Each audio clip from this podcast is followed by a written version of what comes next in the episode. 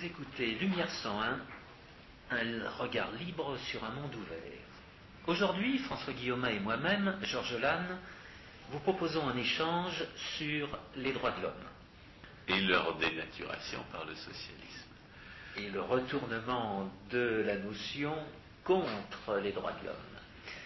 Euh, pourquoi ce thème aujourd'hui? Eh bien parce qu'il y a un certain nombre de manifestations à Paris à l'occasion d'un défilé d'une flamme qu'on dit euh, olympique qui aurait été allumée au temple d'Olympie euh, en Grèce et qui doit parcourir le monde entier euh, dans certaines euh, conditions pour avertir de la bonne nouvelle. Cette, histoire de Jeux olympiques devient une espèce de catastrophe de relations publiques pour la Chine qui, est organisatrice de ces Jeux. Et euh, on, voit dans cette affaire des professionnels des droits de l'homme qui, savent comment s'adresser à l'opinion publique occidentale, alors que les, le gouvernement chinois en est apparemment à, la phase d'apprentissage, et c'est pas, pas tellement comment se, tirer de, cette, de ce mauvais temps. Oui, les, faits étant que, bon, certes, les Jeux, les Jeux Olympiques vont être, euh, comment dire, euh,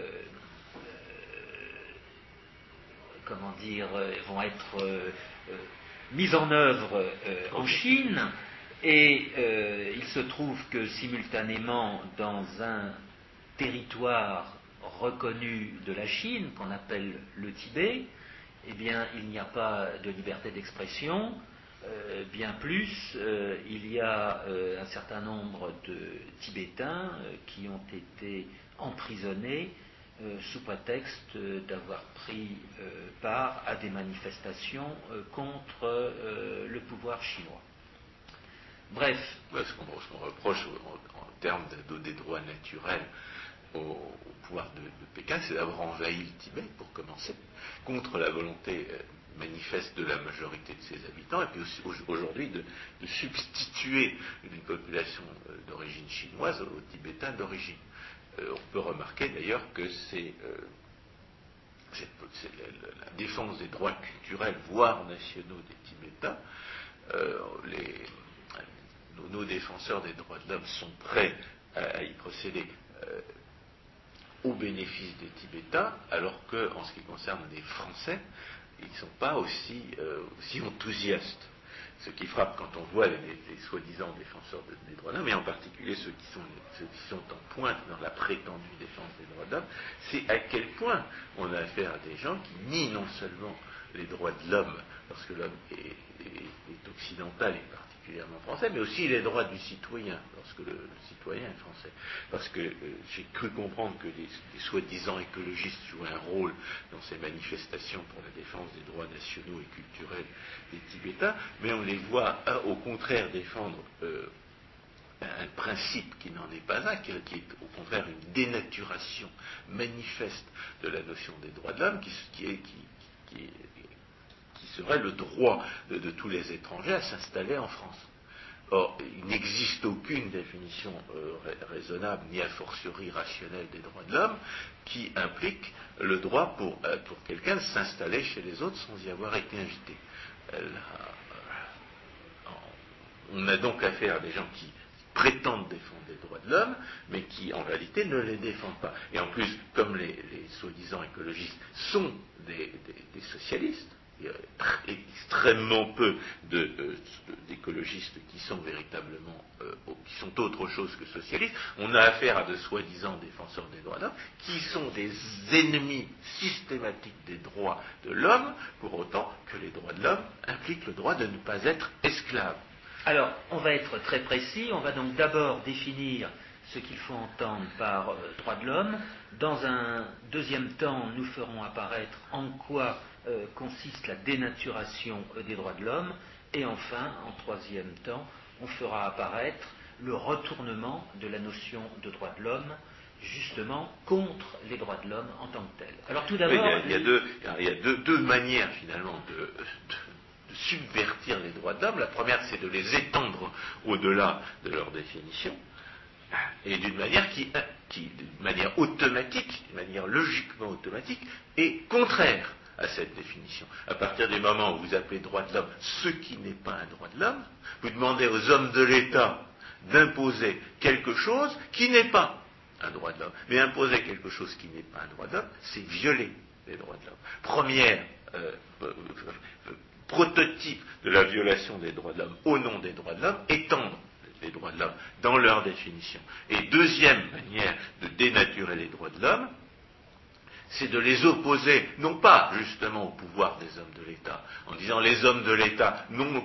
que le droit de faire ceci et cela, et notamment de préserver les, droits de l'homme, mais d'exiger des citoyens eux-mêmes qu'ils se conduisent comme s'ils étaient des hommes de l'État, alors que justement, euh, il, n'y a que les hommes de l'État euh, dont on puisse exiger euh, légitimement qu'ils se conduisent de cette façon-là il y a deux manières de, pervertir les droits de l'homme au nom des droits de l'homme. D'abord en, étendant leur définition au-delà de ce qu'elle implique euh, logiquement, et deuxièmement en étendant leur, en, les, déclarant opposables à des gens à, qui il n'y a pas lieu de, les, euh, leur demander.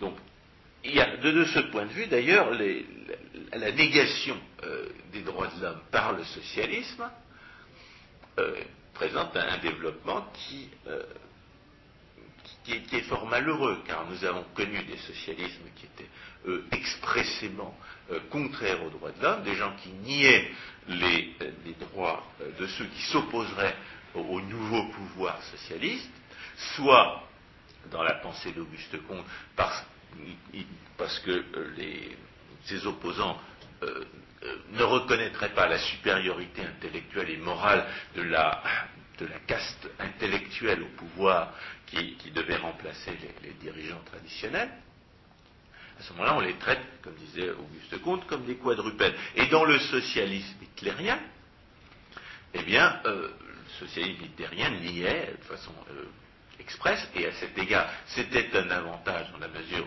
où il annonçait la couleur et on pouvait le combattre comme, tel, comme ennemi des droits de l'homme, il niait les droits de l'homme de ceux qui n'appartenaient pas, ceux qui se trouvaient accidentellement ne pas appartenir à la bonne race.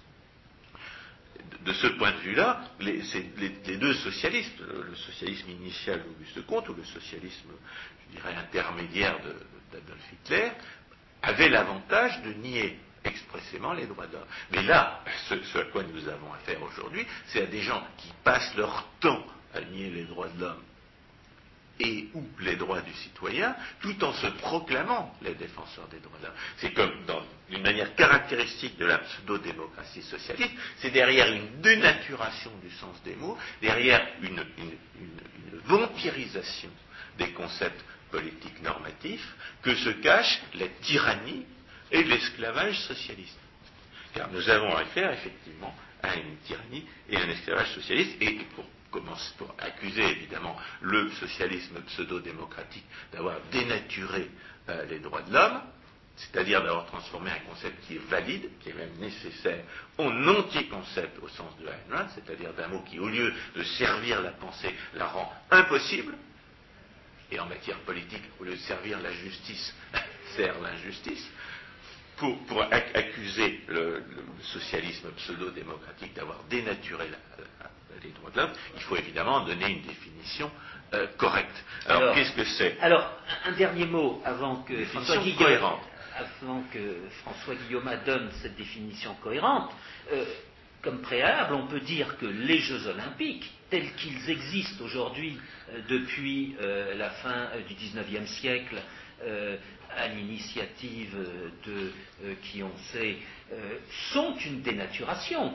Les Jeux olympiques étaient une fête en l'honneur des dieux grecs, et les mêmes euh, qui nous proposent des Jeux olympiques aujourd'hui préconisent l'athéisme fondamental. et le seul symbole qu'ils ont trouvé, c'est une flamme qu'ils allument c'est un flambeau qu'ils allument dans un temple de, l'Olympe qui était le siège des dieux. Il y a une dénaturation fondamentale qui est quand même à, souligner. Traditions complètement euh, détachées de leur origine. Ah oui, mais ça va au-delà, parce qu'ils nient, ils nient justement euh, la, religiosité, ils ont nié... Euh, non, mais comme disait, comme disait Chesterton, si vous ne croyez pas en Dieu, vous croirez à quelque chose d'autre et ce sera n'importe quoi. mais donc ils de ont... Ce point de vue-là, je dirais, le, le polythéisme grec avait l'avantage de les polythéistes grecs avaient l'avantage de ne pas connaître le vrai Dieu, avantage, c'est-à-dire l'excuse de ne pas connaître le vrai Dieu, euh, excuse qu'on n'a plus aujourd'hui, puisqu'il existe une pensée métaphysique qui justement euh, montre les limites de la métaphysique grecque et ses contradictions, et qui montre que l'existence de Dieu c'est quelque chose de, une, question de, démonstration. Euh, mais ils avaient quand même un doute, et, j'en aurais terminé, et ils avaient quand même un doute, puisqu'il euh, y avait toujours une niche euh, dans les représentations euh, qu'ils donnaient qui était vide. Donc ils admettaient l'erreur, ils admettaient qu'ils ignorent effectivement qui était Dieu. C'est peut-être la seule chose qui est encore de vrai chez les néo-païens. C'est d'admettre la possibilité de l'erreur quand l'erreur est humaine. Alors, que, nos bons, alors que nos bons euh, athéistes euh, refusent, refusent euh, cette erreur. Alors allons-y, entrons dans la définition. Qu'est-ce que c'est que le droit, droit c'est, le droit de ne pas être esclave, c'est le droit de décider des affaires qui, sont les vôtres sans avoir à demander la permission à quelqu'un qui sera implicitement ou explicitement votre propriétaire les droits de l'homme, c'est le droit d'être propriétaire de soi-même, le droit d'être propriétaire des fruits de son travail. Lorsqu'on vous prend les, fruits de votre travail, vous êtes esclave dans cette proportion même. C'est l'exemple qu'on a donné, que, Georges Lannes a, démontré pour contribuable associé, c'est que la sécurité sociale vole au SMICAR la moitié de son salaire à partir du moment où, les hommes de l'État vous volent la moitié des fruits de votre travail, vous êtes à moitié esclave. Et comme il semble que une statistique dont on a parlé la dernière fois euh, l'indique, eh bien, ça, fera un demi-siècle que les Français sont, de, demi-esclaves des hommes de l'État, sans aucun profit pour personne, puisque tout le monde étant à la fois volé et, subventionné. Euh, eh bien, le seul effet de cette redistribution, pour la plupart des, gens, c'est, qu'on le prive de son pouvoir de décision sur la moitié de son revenu.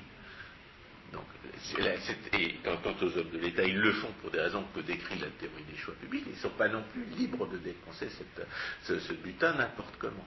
De sorte que la liberté disparaît sans, profit réel pour personne, sans parler du fait, bien entendu, que tout ce qui est redistribué est détruit ce que nous démontre la loi de Bitur-Camembert. Donc le droit de ne pas être esclave, c'est le droit de faire ce que l'on veut avec ce que l'on a, et de ne pas être obligé de travailler contre sa volonté pour les autres.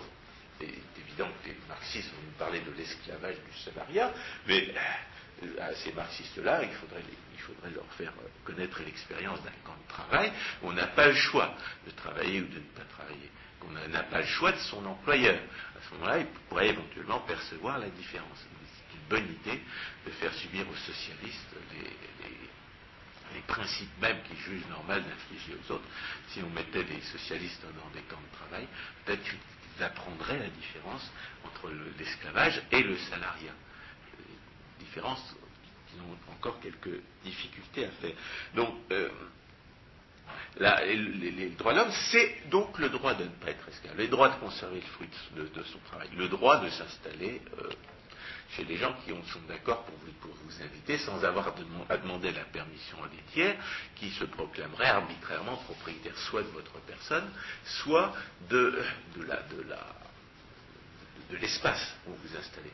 La, Il faut rappeler d'ailleurs à cet égard que les gens qui vous interdisent de travailler se déclarent implicitement propriétaires de votre travail. Or, ne, croyez pas que les hommes de l'État vous interdisent pas de travailler. Quand ils mettent des conditions de diplôme ou des conditions d'âge, des conditions de salaire minimum à l'embauche, ils interdisent de travailler à des milliers, voire à des dizaines de milliers de personnes. Et par conséquent, se déclarent implicitement propriétaires de leur travail. ce qui caractérise les défenseurs actuels, les soi-disant défenseurs des droits de l'homme, c'est qu'ils qu'en prétendant lutter contre l'esclavage moderne, ils, luttent en général contre un esclavage archaïque, importé du, Moyen-Orient ou, d'Afrique, euh, d'Afrique orientale, mais mais ils n'appellent pas par son nom l'esclavage moderne, qui s'appelle le socialisme, qui s'appelle la prétendue solidarité, qui s'appelle les, les prétendus, euh, la, prétendue justice sociale. alors on, va opposer évidemment à ce discours extrémiste son extrémisme, son extravagance. On essaiera toujours de faire passer les défenseurs de cette définition des droits de l'homme pour des, euh, pour des extravagants. Or, qu'est-ce que c'est que le droit de ne pas être esclave? Qu'est-ce que c'est que le droit de, ne pas être obligé de travailler pour rien au profit supposé des autres? Qu'est-ce que c'est que le droit de ne pas interdire aux autres de travailler parce que ça vous gêne qu'ils travaillent? Eh bien, ça n'est rien d'autre qu'une systématisation de la morale sociale naturelle, celle que vous apprenez quand vous êtes tout petit, celle que vous, comprenez la raison d'être quand vous avez dépassé l'âge de raison, ce qui donne à penser que les socialistes n'ont pas forcément tous dépassé l'âge mental de 7 ans. Et euh, c'est la mise en œuvre d'une euh, des deux aspects de ce qu'on appelait la règle d'or à une, autre époque, de ne pas faire aux autres que vous ne voudriez pas qu'ils vous fassent. Vous ne voudriez pas que les, autres vous interdisent de travailler si, vous avez envie de faire telle, ou telle chose. Vous ne voudriez pas qu'on vous vole la moitié, et, encore ça c'est un minimum, des fruits de votre travail. Donc ne, trouvez pas normal euh, d'avoir des semi-esclaves ou des trois quarts d'esclaves parce que vous croyez que la redistribution politique vous profite. ce qu'on appelle des ultralibéraux, pour sous-entendre d'une manière aussi sournoise que l'âge, qui seraient des extravagants, et en tout cas des extrémistes, sans oser le dire parce que examiner le mot euh, permettrait d'identifier ce mot comme un anticoncept, eh bien c'est la morale sociale naturelle que tout le monde a apprise quand il était petit et que tout le monde respecte dans sa vie de tous les jours quand il se rêve pas en homme de l'État. Alors, mais cette morale sociale naturelle, les droits de l'homme ne font que l'organiser intellectuellement, la systématiser pour essayer de lui donner, euh, d'en dégager des principes qui permettent de, lui trouver des critères lorsqu'il y a éventuellement des, contradictions apparentes dans la mise en œuvre des principes en question. La, notion de droit de l'homme apparaît forcément au terme d'un processus euh, d'élimination des, des, erreurs et des contradictions. C'est le produit d'un travail de philosophe politique. Ça apparaît à un moment où, évidemment, la question de savoir qui a le droit de faire quoi est, controversée, parce que c'est à ce moment-là qu'on a intérêt à réfléchir à la question. Ça apparaît à la fin, euh, je dirais, du XVIIe siècle, quand on dit que Locke a inventé euh, une définition cohérente des droits de l'homme, presque cohérente des droits de l'homme, il ne faut pas oublier qu'il l'avait emprunté à quelqu'un d'autre, à Anthony Ashley Cooper, et qu'en réalité son épistémologie n'était pas tellement favorable à la définition objective du droit, mais on peut dire que c'est au XVIIe siècle que la notion de droit se dégage, avec les derniers scolastiques qui se rendent compte qu'il n'y a pas lieu d'opposer le, le droit individuel au bien commun, qu'il y a lieu au contraire de reconnaître que le bien commun politique, c'est la défense des droits individuels.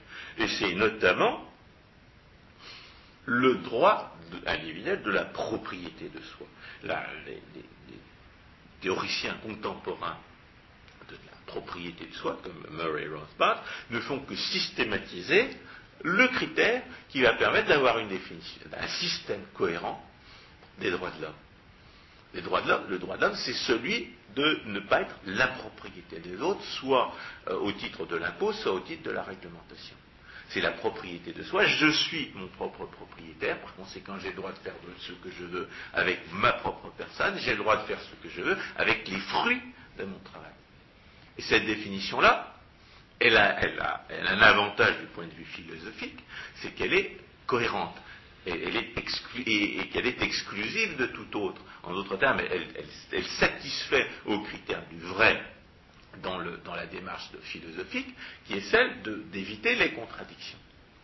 Ce qui est extraordinaire euh, chez les, euh, soi-disant philosophes politiques et, a fortiori chez les spécialistes de sciences politiques, c'est à quel point ils s'accommodent de définitions euh, des droits qui ne, sont pas cohérentes entre elles. Si vous êtes propriétaire de vous-même, si tout le monde est propriétaire de soi-même, si c'est ça le critère du droit, des droits de l'homme, alors il s'ensuit que vous ne pouvez pas être propriétaire des autres, que les autres ne peuvent pas être vos propriétaires. Et, comme nous allons le voir, bien entendu, euh, cette, contradiction qu'on avait eu tellement de peine à éliminer dans la définition du droit, eh bien, la dénaturation des droits de l'homme au nom des droits de l'homme va, euh, la rétablir. alors que, bien entendu, vous ne pouvez pas, euh, pouvez pas définir les droits de l'homme sans vous, ne pouvez, en tant que philosophe, offrir aucune définition qui soit valide si elle est contradictoire. Je dirais même, vous ne pouvez même pas argumenter dans un sens ou dans un autre sans reconnaître les droits de l'homme. Ça, c'est le dernier aspect d'une définition cohérente des droits de l'homme, c'est celle que Hans Hermann Hoppe a mise en avant, c'est que elle consiste à dire que lorsque vous, lorsque vous utilisez votre propre personne pour argumenter, eh bien vous, affirmez implicitement votre propriété sur vous-même. Vous dites, en, disant euh, quoi que ce soit, que ce soit pour ou contre les droits de l'homme, vous affirmez implicitement que vous avez le droit de, le dire. En disant, en disant quelque chose, vous affirmez implicitement que vous avez le droit de le dire et que, et que par conséquent vous avez le droit de vous servir de votre propre personne pour argumenter.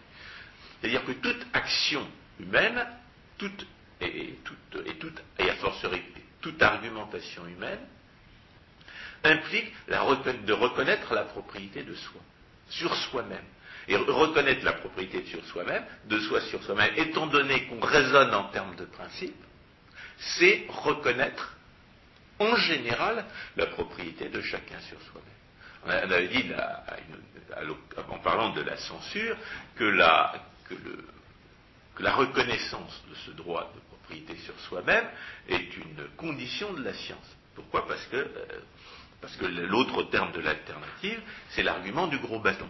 C'est l'argument du gros bâton. Depuis les Grecs, on le reconnaît comme un sophisme, on le reconnaît comme contraire euh, à la science, et par conséquent, euh, on est obligé, dans une discussion scientifique, de reconnaître que l'autre a le droit de parler et par conséquent qu'il est propriétaire de lui-même. La propriété de soi est un critère qui est non seulement euh, le seul cohérent pour définir les droits de l'homme, mais il est aussi un critère que vous ne pouvez pas nier sans immédiatement tomber dans une contradiction pratique. Alors évidemment, ça, ça implique euh, que, vous soyez comme Hoppe ou comme, comme ou comme Ayn que vous compreniez les, énoncés implicites, ce qu'implique le fait d'agir dans tel ou tel sens. Que vous compreniez ce, qu'une affirmation implique, c'est quelque chose qu'on a, largement perdu de vue, ou en tout cas une, une compétence qu'on n'a pas euh, développée à notre époque, notamment parce qu'il y a beaucoup de gens qui ne savent plus ce que c'est qu'une définition valide qui ne, se soucie même pas de savoir si une définition est cohérente. L'exemple qu'on avait donné, qu'on peut, ressortir à cette occasion, puisque euh, on n'enfoncera jamais assez ce clou-là, c'est la notion de justice sociale. Il a fallu 70 ans à Hayek pour se rendre compte que la justice sociale n'est pas un concept normatif qui est un sens. C'est-à-dire qu'on ne peut pas identifier dans la réalité les critères qui permettent de dire si un acte est socialement juste ou s'il ne l'est pas. Or, la notion de justice naturelle comme, propriété de soi vous fournit en principe tous les moyens euh, intellectuels d'identifier les actes qui sont conformes aux droits de l'homme et ceux qui ne le sont pas. Ne sont pas, sont conformes aux droits de l'homme les actes qui respectent la propriété naturelle, qui ne s'empare pas des fruits du travail d'autrui, qui ne s'empare pas de la personne d'autrui sans, son consentement, qui ne, qui ne pas à s'installer sur la propriété d'autrui sans son accord, voilà les actes qui sont conformes aux droits de l'homme. Et puis sont contraires aux droits de l'homme, tous les actes qui impliquent de s'emparer des fruits du travail d'autrui sans son consentement, de disposer de la personne d'autrui sans son consentement, de l'empêcher de parler sur la propriété de quelqu'un qui l'y a autorisé, de l'empêcher de s'installer sur la propriété de quelqu'un qui l'y a autorisé, de se mettre au service, de se mettre au service de quelqu'un dans des conditions débattues d'un commun accord. Ce, que les, libertariens appellent les actes capitalistes entre adultes consentants. et derrière cela, euh, il importe de donner les, expressions. Il y a donc la libre expression. le, droit, de libre expression est une conséquence de la propriété de soi. Exactement. Et euh, la propriété de soi. La, liberté du commerce et de l'industrie est une conséquence de la propriété de soi. C'est-à-dire que même si vous êtes complètement incompétent dans un domaine, vous n'avez subi aucun des apprentissages ni passé aucun des diplômes, comme Benjamin Guillemin quand il parle d'économie, eh bien vous avez quand même le droit d'exercer la profession d'économiste, euh, évidemment avec pour contrepartie que les économistes vous tomberont dessus et vous traiteront d'incompétent. Et ce droit n'est rien d'autre que le libre arbitre de chacun arbitrer entre les différents qui s'exerce dans le cadre euh, délimité et identifiable de la propriété naturelle de soi et des, richesses qu'on a créées. Et ce, droit-là n'implique aucune espèce de, raisonnement circulaire et aucune espèce d'aporie, comme le prétendent les, euh, les gens qui ne savent pas ce que c'est qu'une définition valide euh, et qui, en général, même nient que la chose soit possible. Et qui, de ce fait, tombent dans une contradiction, parce que si vous, si vous êtes euh, nominaliste, si vous ne croyez pas qu'il y a dans la nature des, choses, dans les lois de la réalité, quelque chose qui vous permette de définir la justice, eh bien vous vous disqualifiez vous-même comme philosophe politique, c'est évident. Donc, face à cette, euh, face à cette définition cohérente, vous avez des gens qui vont essayer de définir des, droits de l'homme au-delà de cette définition. Or, définir un droit de l'homme au-delà de cette définition, étant donné que toute chose appartient à quelqu'un, ça implique de disposer de ce qui appartient déjà à quelqu'un et d'en faire un usage que ce quelqu'un-là n'approuve pas. C'est-à-dire que ça implique automatiquement de violer les droits de l'homme tels qu'on les a définis au départ.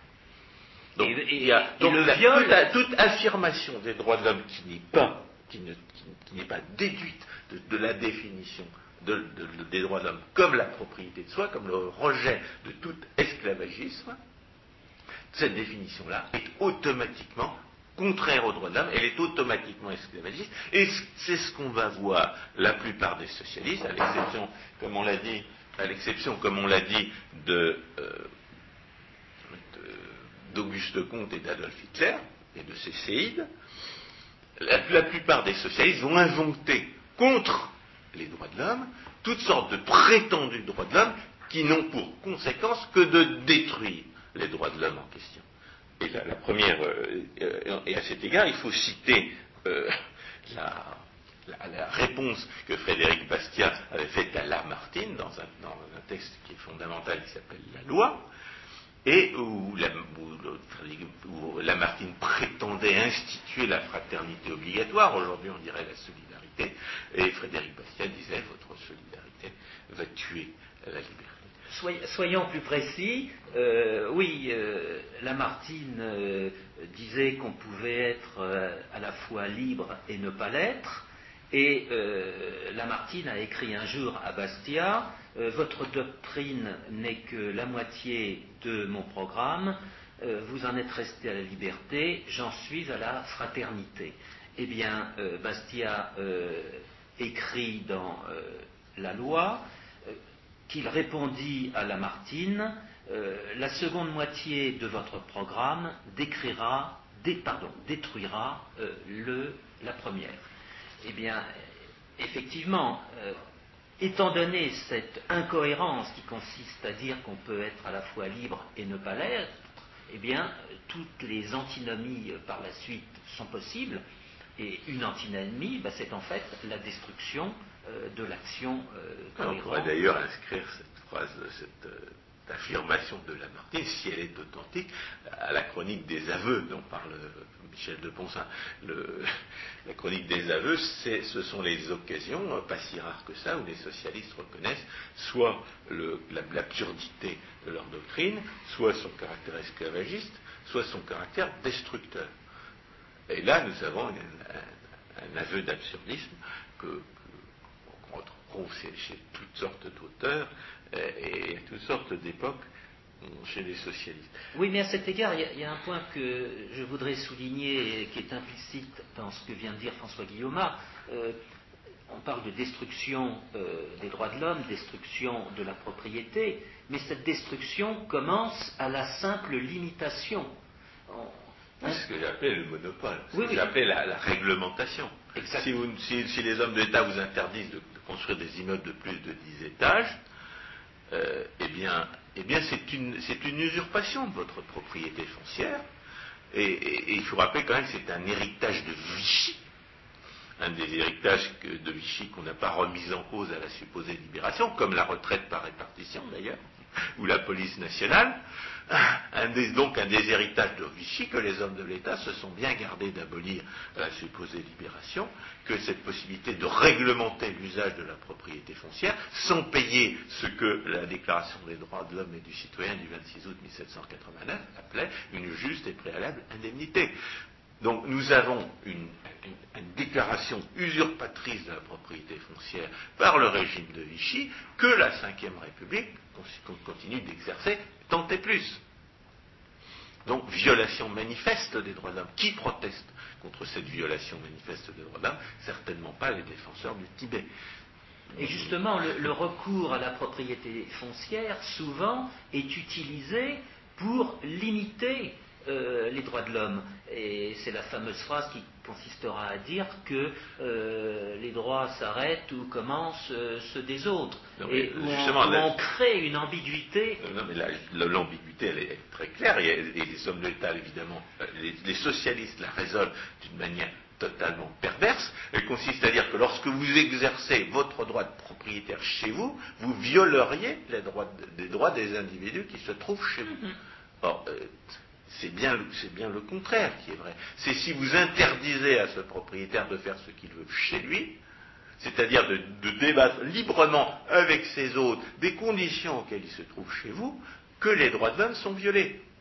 Mais ça, euh, je, dirais, c'est la, deuxième partie, la deuxième manière de dénaturer, de violer les droits de l'homme en les dénaturant. La première, la, première manière de euh, violer les droits de l'homme en les dénaturant, c'est d'affirmer de prétendus droits, des prétendus droits sociaux. De ce point de vue-là, d'ailleurs, on a parlé de l'incohérence surprenante, je dirais même stupéfiante, euh, chez les, euh, surprenante chez les intellectuels, stupéfiante chez les soi-disant philosophes,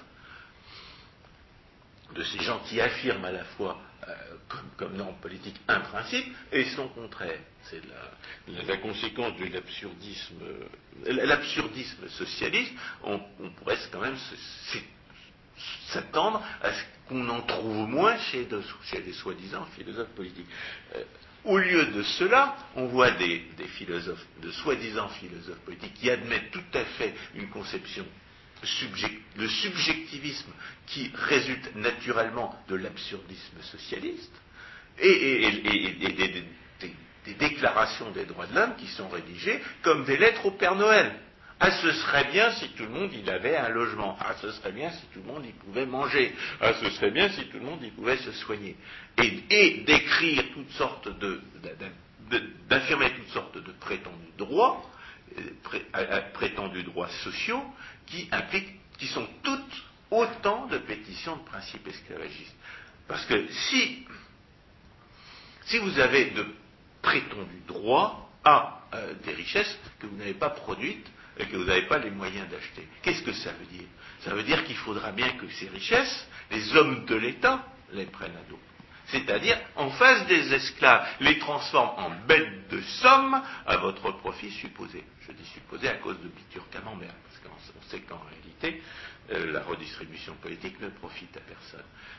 Mais l'affirmation des prétendus droits A, c'est une pétition de principe esclavagiste. Prenons la pétition de principe esclavagiste, dite euh, droit au logement. Qu'est-ce que ça veut dire le prétendu droit au logement? Ça veut dire que vous avez, en tant qu'être naturel euh, capable de produire, vous, êtes obligé de vous loger vous, mais au nom de ce prétendu droit au logement, eh bien, vous allez être forcé non seulement de vous loger vous, mais de loger quelqu'un qui est politiquement puissant et qui va pouvoir donner à la police l'ordre de vous voler les fruits de votre travail pour le loger lui. Le prétendu droit au logement, c'est l'obligation pour les gens qui ont les moyens de se loger, de loger des gens qui, soi-disant, ne les auraient pas.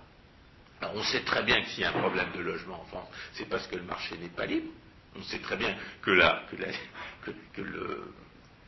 crise du logement est une pure et simple conséquence de la politique étatique en matière de logement et en matière monétaire. Et en matière de réglementation euh, de la propriété immobilière. et, euh, surtout foncière. foncière. notamment, c'est une conséquence de, cette, réglementation vichysoise dont on parlait tout à l'heure, de l'usurpation du droit de construire par les hommes de l'État. Et évidemment, comme les hommes de l'État ne peuvent pas vendre ce droit de construire euh, comme ils l'ont volé, comme ils, ne sont que des propriétaires, des pseudo-propriétaires satrapiques de ce droit de construire qu'ils ont volé à leurs victimes, eh bien, ils n'en font rien de ce droit de construire. Ils, créent une rareté artificielle qui fait monter les terrains à bâtir, qui fait monter le prix de l'immobilier d'une manière totalement artificielle, ce qui empêche tout le monde de se loger et ne profite qu'aux propriétaires en place. C'est un bel exemple de vol de pauvres dont on pourrait donner d'ailleurs à, une, autre occasion euh, des exemples supplémentaires. C'est une politique qui vole les pauvres sans aucun profit pour personne et qui, euh, dans l'immédiat, ne semble profiter qu'aux propriétaires immobiliers en place. Donc, le, prétendu droit au logement, c'est un esclavagisme.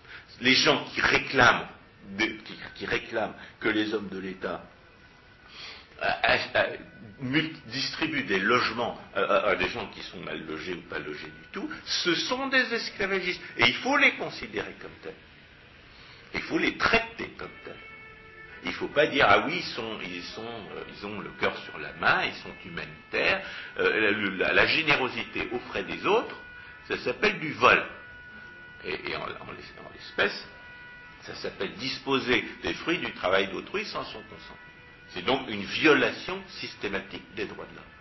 Et cela, c'est vraiment ce qui concerne aussi bien la, la nourriture. Il n'existe pas encore un droit à la nourriture. Euh, mais en ce qui concerne les soins médicaux, on prétend qu'il existerait un, prétendu droit aux soins médicaux, alors qu'en réalité, bien entendu, ça n'est qu'un prétexte pour faire de la redistribution politique, une redistribution politique qui vole et qui subventionne tout le monde sans aucun profit pour personne, et dont le seul effet est encore une fois d'usurper le pouvoir social d'une manière qui est par définition antidémocratique.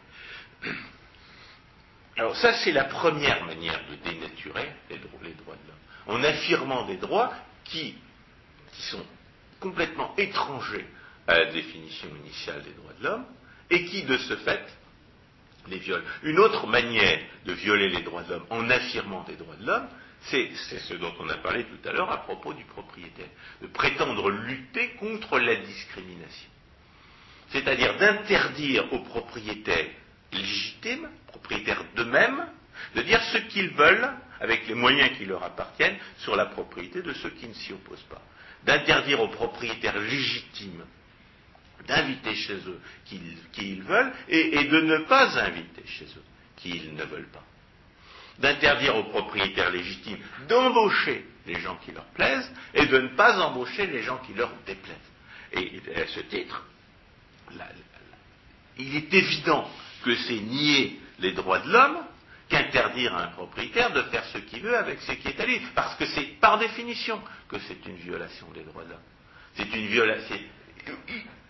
en contrepartie, de même qu'il n'existe aucun droit à s'installer chez les autres sans y avoir été invité, il n'existe aucun droit à obtenir un emploi de la part de, quelqu'un qui ne veut pas vous embaucher, ni un droit à voir ses opinions respectées par quelqu'un qui pense autrement. Or, cette, prétendue lutte contre la discrimination a pour effet de censurer le droit de libre expression, de violer le droit des propriétaires et de violer la liberté du commerce et de l'industrie qui, toutes, procèdent de la propriété de soi et des fruits de son propre travail. Donc il s'agit de violations systématiques des droits de l'homme. Sous prétexte de lutter contre de prétendues violations des droits de l'homme, on viole systématiquement les droits de l'homme. On viole systématiquement le droit de libre expression, on, viole systématiquement le droit du propriétaire, on viole systématiquement le droit de l'entrepreneur sous prétexte de lutter contre des violations des droits de l'homme, sous prétexte de, droits de l'homme. Or, ces, droits n'existent pas. Ces droits n'existent pas. Il s'agit de pétitions de principe. Et où se trouve, quelle est la clé de cette dénaturation? Elle consiste à étatiser les citoyens. Les droits de l'homme sont opposables aux hommes de l'État. Les hommes de l'État ont passé leur temps à voler euh, les citoyens, à les réduire en esclavage, à les, enrôler de force dans leurs armées, c'est-à-dire à faire de leur personne et de leur propriété ce qu'ils ne voulaient pas faire. Et les droits d'homme sont opposés aux hommes de l'État pour les empêcher justement de disposer de la personne et de la propriété des autres sans leur consentement. Or, que font les hommes de l'État, que font les socialistes pour dénaturer ces droits de l'homme? Eh bien, ils reprochent, ils vont opposer, non pas aux hommes de l'État, mais aux citoyens ordinaires, des interdictions qui ne savent que les, déclarations des droits de l'homme n'adressent exclusivement qu'aux hommes de l'État. C'est ce que disait Ayn Rand quand elle, euh, quand elle, décrivait la destruction du droit de libre expression euh, sous prétexte d'assurer euh, le pluralisme de, dans, les médias. C'était dans les années 60, Ayn Rand a écrit un article qui s'appelle The Rights of Man, les droits de l'homme, il y a une traduction approximative sur Internet notamment sur le site de Bertrand Le Ménissier. Je dis approximatif parce que c'est pas moi qui, c'est pas ma version à moi. Je, l'ai traduit, j'ai traduit aussi ce texte, mais il n'est pas, aussi facile à trouver sur Internet. Donc, Ayn Rand, dans les années 60, écrit un texte qui s'appelle Les droits de l'homme, et qui dit, le truc consiste à accuser les citoyens privés de commettre des violations spécifiques du droit dont seuls au regard de la Constitution, les hommes de l'État peuvent se rendre coupables. Ce qui permet de délier les dix hommes de l'État de toute contrainte. C'est-à-dire que sous prétexte des droits de l'homme, les hommes de l'État prétendent se, délier eux-mêmes des obligations que leur, que leur imposaient les déclarations des droits de l'homme.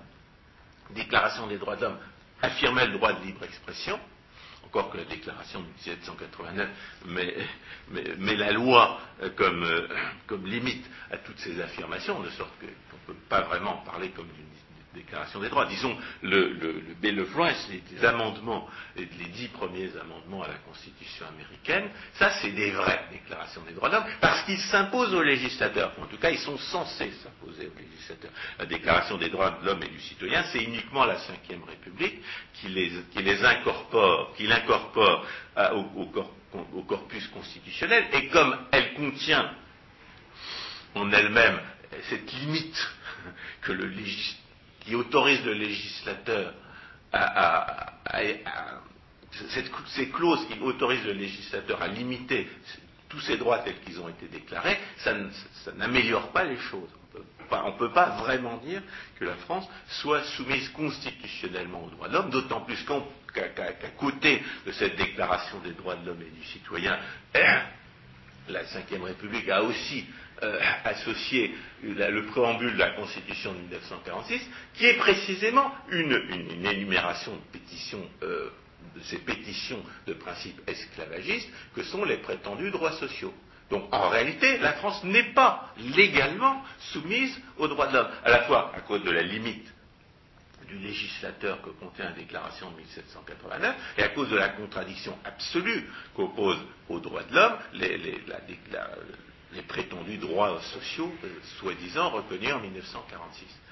Donc la France, institutionnellement, n'est absolument pas la patrie des droits de l'homme, et c'est pour ça qu'on la voit euh, multiplier les législations, soi-disant contre toutes les discriminations, où on voit les hommes de l'État faire exactement ce qu'ils reprochent aux citoyens privés de faire, y compris suivant des critères racistes parce qu'on voit très bien que lutter contre les discriminations, les hommes de l'État le font suivant des critères raciaux. Il y, a un, racisme institutionnel à cet égard. Si vous êtes noir, vous avez le droit de dire certaines choses que dans le cas contraire, vous n'avez pas le droit de dire. Si vous appartenez à une certaine caste intellectuelle, vous avez le droit de dire certaines choses pour lesquelles vous serez puni si vous êtes un, politicien d'opposition.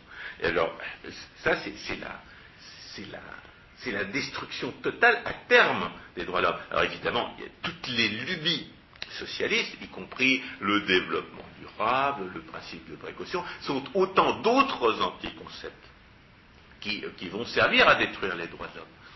Mais là, nous avons parlé de la destruction des droits de l'homme au nom des droits de l'homme. Et de ce point de vue-là, je pourrais conclure en disant que c'est extrêmement regrettable de voir que les premières victimes de cette, ces législations soi-disant antidiscriminatoires ne se défendent pas au nom des droits de l'homme, reprochent à leurs persécuteurs, non pas d'être les plus grands violateurs des droits de l'homme, d'être les plus grands destructeurs des droits de l'homme, d'être les plus, grands ennemis des droits de l'homme, et le plus grand danger pour ceux-ci, ils leur reprochent d'être des droits de l'homiste. Il n'y a, pas de, suicide intellectuel et moral plus complet que de reprocher d'être des droits de l'homisme à des gens qui sont en guerre contre les droits de l'homme. Et on est bien obligé de dire que malheureusement, comme les, premières victimes de cette, négation des droits de l'homme, par leur dénaturation, et notamment par leur deuxième manière de les dénaturer, sont eux-mêmes sceptiques à l'égard de ces droits, ne comprennent pas que ces droits existent, ne comprennent pas qu'ils sont nécessaires, ne comprennent pas ce que c'est que l'universalité du droit, ne comprennent pas que, la, comme l'a montré Hans Hoppe, la diversité des cultures, y compris politiques, est parfaitement compatible avec l'universalisme des droits. Ces gens-là, non seulement ne peuvent pas se défendre contre la machine de guerre que le socialisme a créé contre les droits de l'homme, mais ils en sont implicitement complices. Et tout cela parce qu'ils ne croient pas justement dans, l'harmonie, dans l'harmonie naturelle. Ils ne, comprennent pas, ils ne comprennent pas qu'il y a dans les lois de la nature quelque chose qui justifie les droits de l'homme, mais pas n'importe lesquels. Ils ne comprennent pas, ils sont comme les socialistes, et d'ailleurs souvent ils avouent l'être eux-mêmes, ils sont comme les socialistes, ils croient qu'une déclaration des droits, c'est une lettre au Père Noël, alors qu'il ne s'agit que de constater l'existence de, certaines normes issues des lois de la, réalité. François Guillaume, nous sommes arrivés au terme de cet entretien euh, qui, j'insiste sur ce point, euh, doit être destiné à éclairer euh, le bien fondé, entre guillemets, des manifestations qui ont lieu euh, aujourd'hui, 6 euh, ou 7 avril, à Paris, du fait de cette flamme olympique qui doit. Il faut, il faut, insister sur le fait que la plupart de ces soi-disant défenseurs des droits de l'homme sont leurs ennemis dans leur propre pays. Et qu'ils se prendront nécessairement les pieds dans le filet qu'ils tendent. François Guillaume, chers auditeurs, merci de votre attention.